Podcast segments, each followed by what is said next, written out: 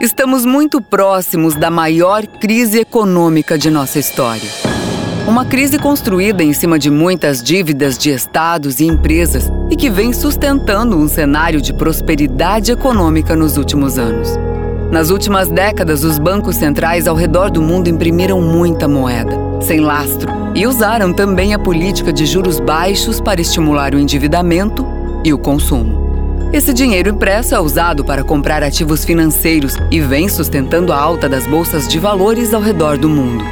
Não é o seu dinheiro que está se valorizando, é a sua moeda que está perdendo o poder de compra.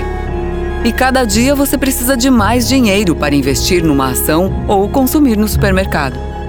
Só nesta pandemia, mais de 6 trilhões de dólares foram impressos por bancos centrais, auxiliando gastos excessivos de governos.